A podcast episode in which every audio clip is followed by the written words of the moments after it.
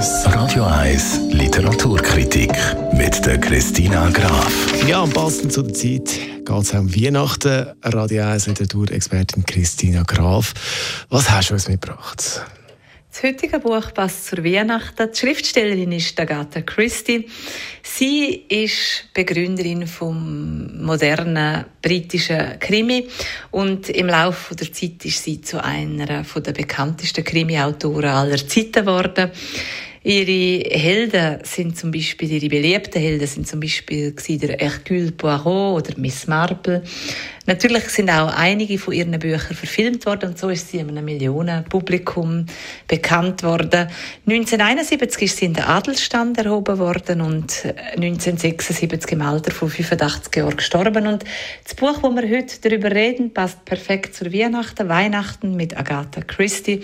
Und die Kurzgeschichten in dem Buch sind spannend, aber auch besinnlich. Was kann man sagen zu diesen Kurzgeschichten? In dem Buch findet man alle Geschichten, die Agatha Christie geschrieben hat zur Weihnachten. Und das sind 15 weihnachtliche Kurzgeschichten, die gesammelt sind in dem Buch. So findet man auch die berühmten Protagonisten von der Agatha Christie, zum Beispiel Miss Marple, die überführt einen Ehemann, der seine Ehefrau ermordet hat, oder der Privatdetektiv Hercule Poirot, der hat auch seinen Platz in dieser Sammlung. Der soll nämlich einen Rubin finden und verbringen unbedingt für das, das Weihnachtsfest in einem alten englischen Herrschaftshaus.